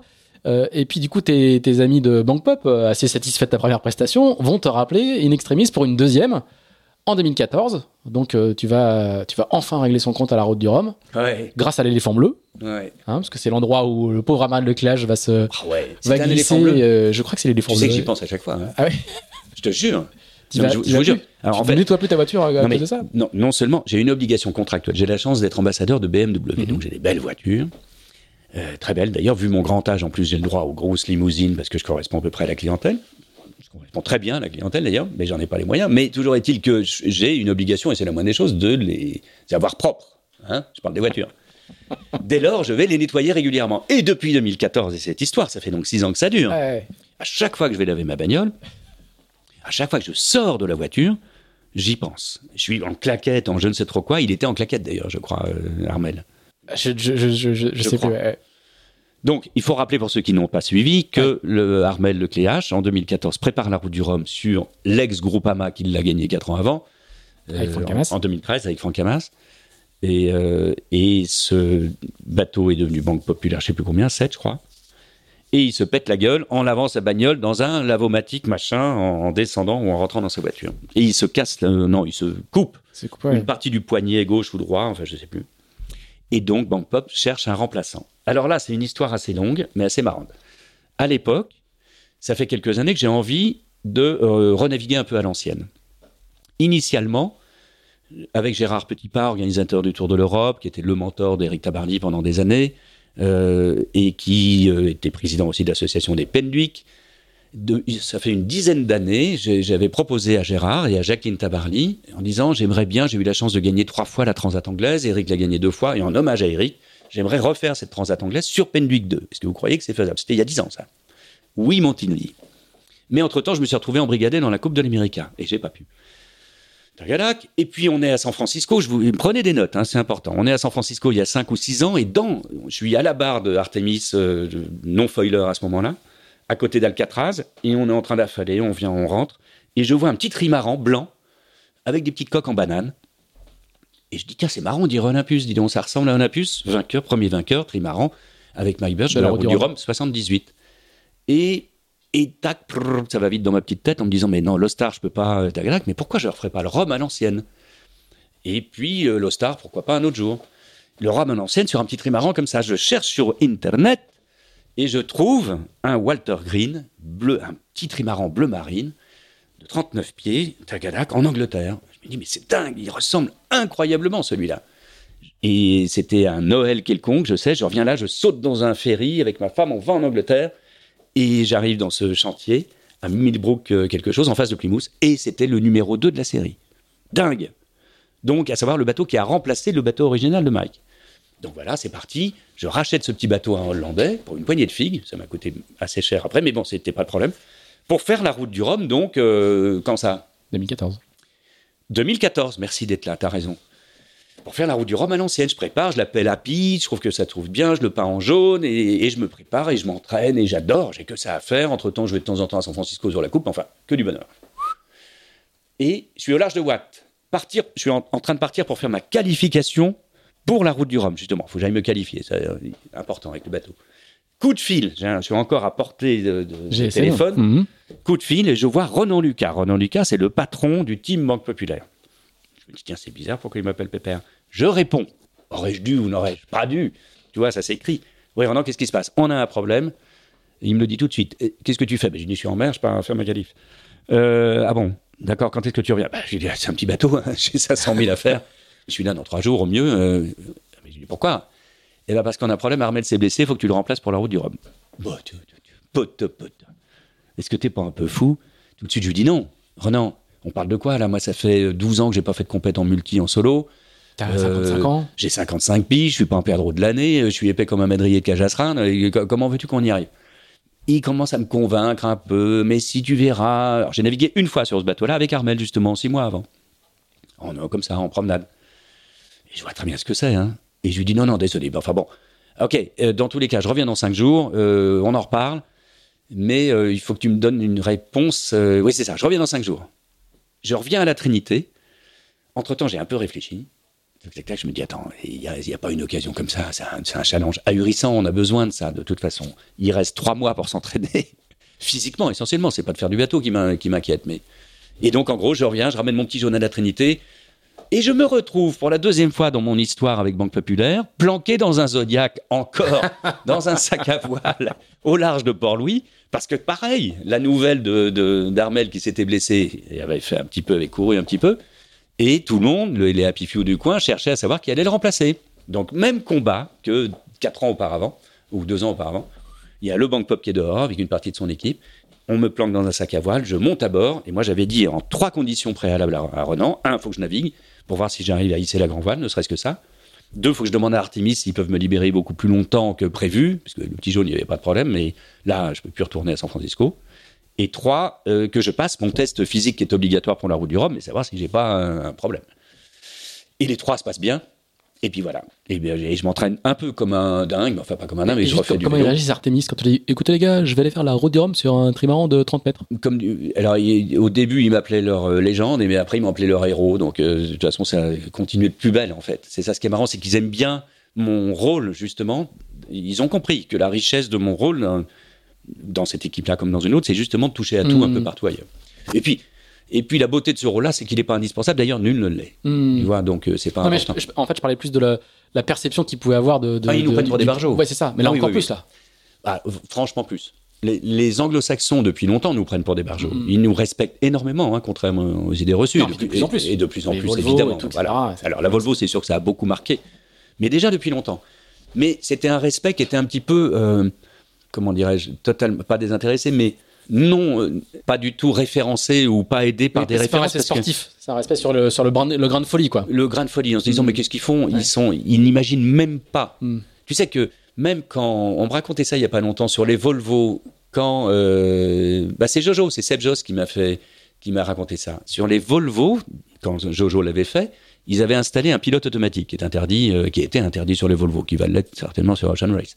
Et quand il a commencé à naviguer sous pilote, les mecs étaient paniqués. Hmm. Ils ne savent pas du tout, parce que ça allait vite déjà, relativement. Donc il y a une culture qui n'existe pas dans mon anglo-saxon, sauf quelques exceptions comme Alex, comme des gens comme ça. Et alors ils sont quand même en train de se, au, fil du temps, et notamment des victoires dans la Volvo, ils, commencent à se poser la question de que finalement ce fameux savoir-faire un peu dingo des Français est en train de. Ah bah en, tout, cas, euh, est, largement applicable sur une épreuve comme. Il est euh, éminemment respecté, mais ça n'empêche que le niveau que j'ai côtoyé, le niveau d'ingénierie, le niveau même de talent de ces médaillés olympiques, la plupart du temps en termes de barreurs, équipiers, régleurs sur la coupe, j'ai rarement vu ça. Quand hmm. Ils sont. Tu vois, moi, chez Artemis, je barrais. En fait, quand je suis arrivé chez Artemis. il n'y a que la coupe à résister. Ouais, C'est ce qu'on disait tout à l'heure. Mais, Sachant que dans les équipes de design, il y a, euh, ah, il y a beaucoup de une quarantaine de Français. oui, il y a beaucoup de Frenchies. Mais ils ont l'intelligence de mélanger les cultures, c'est vrai. Mais en termes de champions voile tout court, spécialisés dans leur domaine, hein, on est bien d'accord, hein, des Burling, des Nathan Audrich, des gens comme ça, cette génération-là, Nathan particulièrement, parce que lui, je l'ai côtoyé vraiment de très près. Je suis arrivé chez Artemis, moi, en remplacement. Dans un premier temps, ils m'ont demandé bien avant, pendant que j'étais déjà encore chez, euh, pendant qu'on faisait notre histoire d'énergie team, mais je pouvais pas. Enfin, je les ai rejoints. Et puis là, il y avait un garçon qui s'appelle Terry Hutchinson, qui était le barreur euh, et qui m'a dit un jour je peux pas barrer, j'y arrive pas, euh, c'est pas mon truc, il est très monocoque, c'est un mec talentueux au possible. Hein. Il m'a demandé de le remplacer, en attendant qu'un nouveau barreur arrive. Et je me suis retrouvé donc d'abord à barrer à côté de, Terry, ça se passait pas bien, après je l'ai remplacé, et ensuite je me suis retrouvé à côté de Nathan quand il s'est mis à guidonner. Ce mec-là, il arrivait du 49er, il avait fait du mode, champion, du monde, un peu champion olympique, il avait jamais géré un équipage de 12 ou 13 personnes, encore moins sur... Et ça a été d'un naturel immédiat mais vraiment immédiat, mm. incroyable. Il voulait absolument que je sois à côté de lui pour le rassurer, entre guillemets, mais je servais absolument à rien. Sauf que le jour, le seul jour où je n'ai pas navigué à bord de ce bateau à ses côtés, le bateau a chaviré dans la baie et on a perdu un mec. Andrew Simpson. Ah, mais, mais un, truc de dingue, hein. Le seul jour où j'étais pas à bord, le seul jour. Et ça, bon, c'est pareil, tu peux refaire la, musique, mais. Enfin bon, nous en étions où? Euh, Sur Bank Pop. Et donc, du coup, tu montes ah à bord et tu, tu te colles à l'embraque Ah ouais, c'est l'enfer, ouais. Non, mais déjà, non, je monte à bord avec mon petit, de mon petit Zod. Là, pour le coup, il savait qui c'était. Il n'y avait pas cet effet de surprise, heureusement. Il y avait Jean-Bat, forcément, toujours mon Jean-Bat, Ronan, euh, Kevin et, quelques gars euh, pour l'électronique, tout ça. Et, et puis là, c'est l'objectif. On a quelques semaines pour combler un gap énorme. Et, la première fois que tu navigues dessus tout seul, tu, tu, tu, tu sens que c'est faisable ou tu te dis, mais dans quoi je C'est un truc plus de fou. C'est là où j'aime bien me créer des challenges. Donc, je suis arrivé à la Trinité avec mon petit jaune après ma qualif. Je viens de faire 500 000 je vais à Lorient le lendemain matin pour hisser la grand voile et voir si ça va à peu près. Je crache euh, mes Malboro et tout se passe à peu près bien. Le surlendemain, je repars le soir chercher mon petit trimaran jaune parce que je veux faire une passation symbolique. Donc je repars en solo la nuit avec mon petit tri pour l'amener à l'Orient. Je le mets juste à côté du gros parce que je trouve que c'est important comme symbolique Mhm. de dire à mon petit jaune bah, désolé, ce sera pas pour cette année mais ce sera pour plus tard. Je vais sur le gros, euh, Armel est là, on fait une autre sortie d'entraînement et le surlendemain, je pars faire ma qualif en solo sur Bangkok sur le gros. Donc en gros, j'ai enchaîné deux, deux qualifs à 10 jours d'intervalle dont l'une sur un petit bateau pas compliqué et l'autre sur un truc de dingue. Mais heureusement, les conditions météo s'y prêtaient parfaitement. Mais ça, c'est le genre de challenge que j'adore. Et ma visualisation, justement, ça a été ça. J'ai passé deux nuits, enfin une nuit et demie, à visualiser le plan de pont, à me le mémoriser, et je suis parti tout de suite en solo deux jours après. Peut-être pour euh, exorciser le- la problématique juste mécanique. Ma seule problématique, elle était physique, vraiment. Et l'autre problématique, elle était plus importante quand même, c'était la peur d'avoir perdu tous mes réflexes oublié depuis une douzaine d'années, depuis mon dernier Rome 2002 justement, de ces réflexes très spécifiques de pilote de Formule 1 en gros. Hein. C'est pas, on ne demande pas de conduire, on demande Ouais. de piloter des engins un peu complexes. Et ces réflexes qui m'ont permis de ne jamais chavirer justement en, en 20 ans de boulot. Donc est-ce que ce type d'alerte et ce type de, de- de sixième sens, est-ce que je les avais perdus on ou pas d'instinct là. hein. c'est de l'instinct. Qui, sur un monocoque, n'ont rien à voir. Un monocoque, ça ne chavire pas. C'est pour ça que le mono m'a plu énormément. C'était pas compliqué. Hein.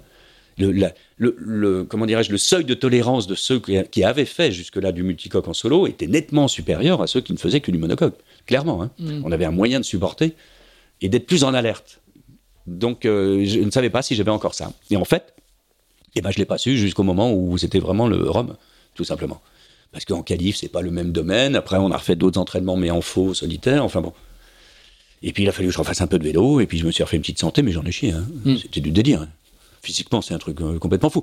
D'autant plus que ce bateau-là n'était pas prévu pour un solitaire. Donc, déjà, l'exploit de Franck Camas. Je crois que je n'aurais jamais accepté si Franck n'avait pas, fait- Ouais. n'avait Si pas ça avait été une réussi ans première, tu l'aurais pas fait quoi. Exactement. Pour le coup, toi qui as mis les premières, là, Exactement. là tu l'aurais pas pris le risque. J'aurais pas pu. Je, je pense pas. Une fois de plus, c'est la manière de voir les choses Ouais. qui les rend possibles. Elle ne m'aurait pas paru possible avec le potentiel physique et intellectuel et de- dont je disposais à ce moment-là, à 55 piges. Quoi. Hmm. Dix ans avant, paradoxalement, oui. Et du coup, il y a- il y, a quand même du plaisir ou il y a eu beaucoup, beaucoup, beaucoup de stress? Euh, Il y a eu un- quelques moments de stress, mais Ouais, par- le, le passage de la ligne euh, en vainqueur. euh, Oui, mais paradoxalement, alors là c'était compliqué. Le- les seuls moments très stressants, c'était le- les dernières heures avec trop de monde autour. Enfin, c'était une galère. C'est compliqué à gérer. ouais. Mais non, ce sont des bateaux beaucoup moins stressants que les, les- Hmm. que, que- Ouais, Le risque de chavirage est plus faible quoi. Bah oui, incomparable. Et puis ça t'impose de nouvelles techniques. En fait, tu fais pas de virement, tu fais des empannages un peu. Bon, c'est un peu chaud. Hein. Hmm. Une fois de plus, comme le plan de pont n'était pas prévu pour un, un solitaire, ce qui est le cas des ultimes aujourd'hui, le moindre, la moindre manœuvre, c'est un sprint en même Ouais, temps ouais, qu'un marathon. Quoi. Il y a tout à faire. Il y a quand même le risque de se faire déborder par le bateau, euh, un grain que tu vois pas. euh. Oui, c'est vrai, mais bah, pour le coup, là, c'est le métier qui rentre quand Mhm. même, heureusement. Il y a un peu de. Il faut anticiper un petit peu, puis il y a le potentiel qui fait que ça va vite, hein, heureusement. Et puis il y a. Et surtout, ce Rome, faut pas oublier que six heures après le départ, l'un des concurrents les plus sérieux et le mieux préparé, c'est Thomas Coville qui se fait un cargo. Qui, qui se fait un cargo. ouais. Donc ça, ça m'enlève une petite euh, épine du pied, hein, une petite pression. hein. ah oui, tu te, Bah oui, plus navigue parfaitement bien. Je, je crois que j'ai très bien navigué, vraiment. Depuis le départ jusqu'à l'arrivée, ça a été très bien géré, sauf un peu l'arrivée d'ailleurs. Mais j'ai bien énormément. Là, tu décomposes. Mm. Sur un bateau comme ça, tu ne peux que décomposer, t'anticipes, mais tu as, trois coups d'avance, hein, minimum. Il faut absolument. Et c'est pas seulement des trois heures qui viennent, c'est parfois dans les trois jours. Donc il faut. Parce que le, le code zéro, tu vas pas l'envoyer toutes les cinq minutes. C'est une demi-heure de. Enfin, c'est une heure de boulot minimum euh, et deux heures pour être établi. Donc, je, je me connais physiquement, je connais mon potentiel, donc je suis une petite cylindrée. Faut, on peut m'en demander beaucoup, mais il faut, faut gaffer, quoi. faut bien Ouais, économiser pour le coup, peut-être que le côté chaîne aurait été un peu plus, euh, Mm, Oui, un peu vrai. plus efficace, euh, un peu plus utile. Mais on peut pas être à la fois chaîne et roseau. Non, non, non, non. Non, je, pense que le. Non, non, je miserai toujours du côté roseau. toujours. Et, et cette, cette victoire dans le Rhum, tu vis ça vraiment euh, pour le coup à, à nouveau comme une pige? Tu dis bah voilà, franchement il y avait une opportunité, je l'ai saisie, c'est Ah génial. non, Ou ça ah te non. donne pas envie de. de, de- Ça me donne de- aucune envie de continuer dans le même Ouais. domaine. Aucune. Je sais que c'est une exception. Je sais que c'est un, une, sorte, non pas de miracle, parce que je ne crois pas à ça, mais euh, c'est juste un, point de passage incroyable qui était non prévu. Une fois de plus, d'ailleurs, les rêves, c'est assez joli, un rêve, mais quand c'est assouvi, c'est plus un rêve, donc ça présente aucun intérêt. Je ne rêvais pas de gagner la route du Rhum. Moi, c'est pas un rêve, je m'en fous complètement. Des rêves, je rêve de faire des bateaux de croisière, des trucs euh, marrants, mais Ouais, elle t'avait bien résisté quand même jusque-là. C'est vrai, ah oui, oui, oui, nettement. Je l'avais gagné une fois, mais en 50 En pieds avec mon 50 petit kata, mais, mais euh, c'était pas une sorte de victoire. Alors que tu as gagné euh, la Jacques Vabre, tu as gagné Ouais, euh, mais le Une fois- Star. une fois, je, je ne rêve pas de gagner Mm. de course. Je pense pas que ça soit un rêve. C'est juste un objectif, d'accord? Et, et l'objectif du Rhum en 2014, c'était un objectif un peu complexe, hein, parce que c'était ni un rêve, ni même une pression, bizarrement. J'avais, je vais pas dire que je m'étais préparé toutes les excuses potentielles, mais euh, j'avais toutes les raisons, éventuellement, que ça marche pas quand même. hein. Les raisons physiques, Ouais, particulièrement. Mais alors ça, c'est le chat. C'est le chat, d'accord. Il y a un chat, mais alors je sais pas ce qu'elle a, dis donc. À la fin, peut-être? Eh ben, tiens, tu, tu connais les chats, toi. hein Si je vois l'heure. On va lui donner à manger tout à l'heure. Chat, de- oui, ok. Oh, merde, miaule. Elle va nous emmerder. Il va falloir peut-être que j'aille lui donner à manger, non? Bon, on a presque fini. On- Oui, on a presque on fini. on a- on a presque qu'on a récupéré à l'SPA. D'accord. Mais tu vois, ça, ça se sent. Merde. Ça, ça te dérange pas, ce bruit? Non? Non, moi, je peux. bon, écoute, on va faire avec. Si ça dérange personne. Hein? ok, Euh, ça, va, ça, va, ça, va, ça va meubler un peu. Oui. Écoute, on a presque fini parce qu'on est à la route du Rhum 2014. Tu, Oui. tu vas finir par réussir à faire ton projet avec ton petit trimaran jaune à la route du Rhum d'après? Exactement. Mais en fait, entre les deux, je vais réussir. C'est ça ce qui est beau dans les, dans les mystères de la vie et de l'horloge euh, planétaire, ou du moins, c'est que tout va se remettre dans l'ordre. C'est qu'en fait, 2014, c'est la route du Rhum en question, que je ne fais pas sur le petit jaune, mais sur Bank Pop. 2016 arrive une Ostar anglaise, et cette fois-ci, euh, je prépare cette histoire avec euh, Benwick 2. Malheureusement, je finis pas, mais à l'ancienne, sextant avec euh, régulateur d'allure, exactement comme Eric euh, 40 ans avant. Et puis, et puis enfin, 2018, Huit. Enfin, je fais cette route du Rhum sur ce petit trimaran jaune à l'ancienne, un vrai bonheur. C'était super. Une vraie bagarre, des conditions météo pas terribles. Et, et ce qui est intéressant, autant sur Penwick, j'ai respecté mon envie à la lettre de revenir à l'ancienne avec mon sextant, mon machin, ainsi de suite. Autant sur le jaune, là, j'ai commencé comme ça, mais il y avait un autre garçon qui était sur l'un des, des sister ships qui s'appelle, euh, je sais plus comment, un autre petit a cappella, justement, Ouais. parce qu'il y en a eu quatre de fait, en fait, après le premier Olympus. Et il naviguait vachement bien. Il a tellement bien navigué que, que je me suis retrouvé en, en Espagne euh, à m'abriter un peu des du vent. Et là, je récupère une position en connexion directe avec la Terre. Et je vois que le mec navigue. Il s'appelait comment, en juste ça, ça, C'est pas bien de ma part de pas savoir comment Sur il s'appelle. Acapella? Oui. C'est Charlie Capella. Non, non, pas Charlie. Ah, Ah. lui, il avait abandonné depuis longtemps. Non, non, pas Charlie. Un autre a cappella. D'accord. Un autre petit trimaran du même type. Et euh, eh ben là, pour le coup, j'ai oublié le sextant. Et puis. euh, ah oui, non, c'est bon. La, la bagarre est revenue. L'envie, euh, c'est ça ce qui est drôle, hein, d'ailleurs. Non, non. Et donc, j'ai pas fini du tout au sextant. Donc, j'ai sorti de la boîte une fois, euh, deux fois. C'est tout. Alors que sur Penwick, qu'il fallait, mais c'était plus intéressant. T'as, t'as fait le, on, a, on a déjà parlé, mais tu as fait le Figaro après l'année d'après, qui est Oui. l'année- dernière. Du coup, est-ce qu'il y a encore, euh, est-ce que tu considères qu'après, là, on vient de balayer, euh, mon Dieu, 40 ans de carrière. Ouais. hein, c'est quand même, euh, la voile est quand même un sport exceptionnel pour ça. hein, C'est la durée des- et la longévité des, des carrières. Est-ce que tu as encore des cases à cocher? Euh, plutôt croisière.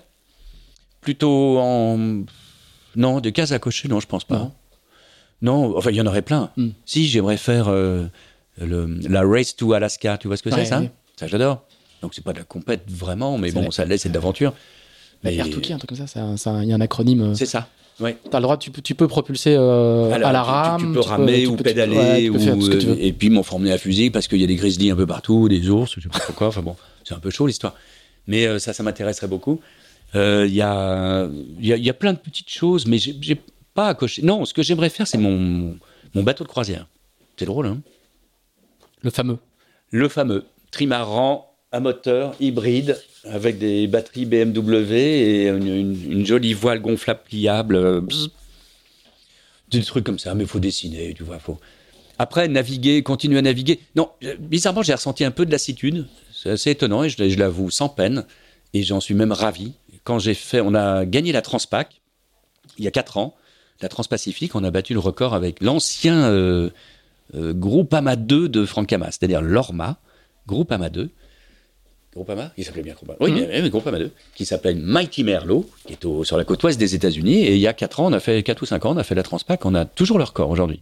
Et puis, il y a une année dernière, je l'ai refait sur un mode 70, Powerplay, qui était l'ancien Paprec, me semble-t-il. C'est 4 jours et demi de boulot, Los Angeles, Hawaï, enfin, c'est que du bonheur, hein, c'est de la lisée, il n'y a rien de, de dangereux. Eh ben, bizarrement, c'est la première fois, enfin, c'est une excellente nouvelle, enfin je sature. Je me dis, à quoi ça sert? Alors, ça ne veut pas dire que euh, refaire un tour du monde avec des copains sur un engin qui vole, euh, ça me dérangerait pas. Hein. Mais, mais j'ai un peu moins de, d'envie d'y aller tout le temps. Mais il est temps. Ouais. tu viens de le dire, on vient de faire 40 piges. Tu vois, il y a des acteurs dans d'autres domaines sportifs qui, à mon âge, ont, ont raccroché les wagons depuis longtemps. Hein. Et c'est, la, première fois que tu satures. Yes. Super. J'en étais ravi. Je me suis dit, enfin, ça va se calmer. lui. Et ma femme aussi. Hein Enfin. non, mais c'est vrai. Oh, enfin, c'est bon, ça me tente un peu moins. Euh, tu vois, on me propose de faire des convoyages, des machins, des trucs. Des... Bah, je trouve un bon alibi à chaque fois, les gars. euh, J'ai peut-être le Covid. euh. c'est bien, ça, comme alibi, t'as remarqué il y a du vent pour faire du wingfoil. il y a des... Exactement. Et puis de s'apercevoir une fois de plus que c'est pas les plus grandes oreilles qui entendent le mieux. C'est qu'il y a, il y, a, il y a des moments de, de pilotage et de plaisir sur l'eau qui dépendent absolument pas de la surface de voile ni de la longueur de la flottaison. Bon. Eh ben, je crois qu'on va rester là-dessus. C'est pas la taille des oreilles qui compte. Et ça ça, t'arrange ça me paraît. non, mais ça sont très bien mes oreilles. Euh, Loïc, merci beaucoup d'avoir passé autant de temps. Du coup, on a coupé l'abandon, donc je ne sais pas la, la durée totale, mais on fera Oh, bah, comme prévu. Ouais, c'est pas mal. On en fera deux épisodes. Euh, merci beaucoup d'avoir balayé avec nous euh, quatre, quatre décennies de, de- Mm. d'histoire de la voile. Hein. Désolé, c'était un petit peu confus parfois parce que c'est vrai qu'on a du mal Ah, à c'est remettre dans une le bon ordre. discussion dans une cuisine. euh, voilà, on est. Il y, a, pas de souci. T'inquiète pas. Je pense que beaucoup de gens iront au bout et je- j'espère. Si c'est le cas, si vous êtes allé jusqu'au bout, merci à vous. N'hésitez pas à partager ce podcast, à, le- à en faire profiter vos amis, à dire qu'il est très bien. Si vous n'avez pas aimé, vous m'envoyez un petit message aussi. On, Ah oui. essaiera de, on essaiera de progresser. Vous pouvez envoyer un message à Loïc aussi. Oui. Si vous avez apprécié, n'oubliez pas de mettre 5 étoiles. C'est important pour les classements, euh, en particulier sur iTunes. Puis voilà, on se retrouve euh, dans 15 jours. Avec qui? Peut-être pas dans 15 jours, non, parce que du coup, peut-être qu'on fera un épisode par semaine. Enfin bref, vous inquiétez pas. Et pour une fois, j'ai déjà mes deux prochains invités. Ah. Ouais, mais je peux pas dire. Ah d'accord. Ah non, quand même. Donc voilà. Loïc, merci beaucoup. À bientôt. Merci, salut Pierre-Yves, merci à toutes et à tous.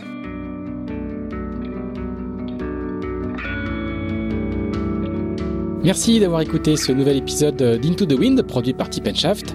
Si vous l'avez apprécié, n'hésitez pas à le partager, n'hésitez pas non plus à nous dire ce que vous en pensez, en bien ou en mal. Euh, Merci également à nos amis spécialistes de l'accastillage de Carver, partenaire de cet épisode. On se retrouve dans 15 jours pour un nouvel Into the Wind. À bientôt!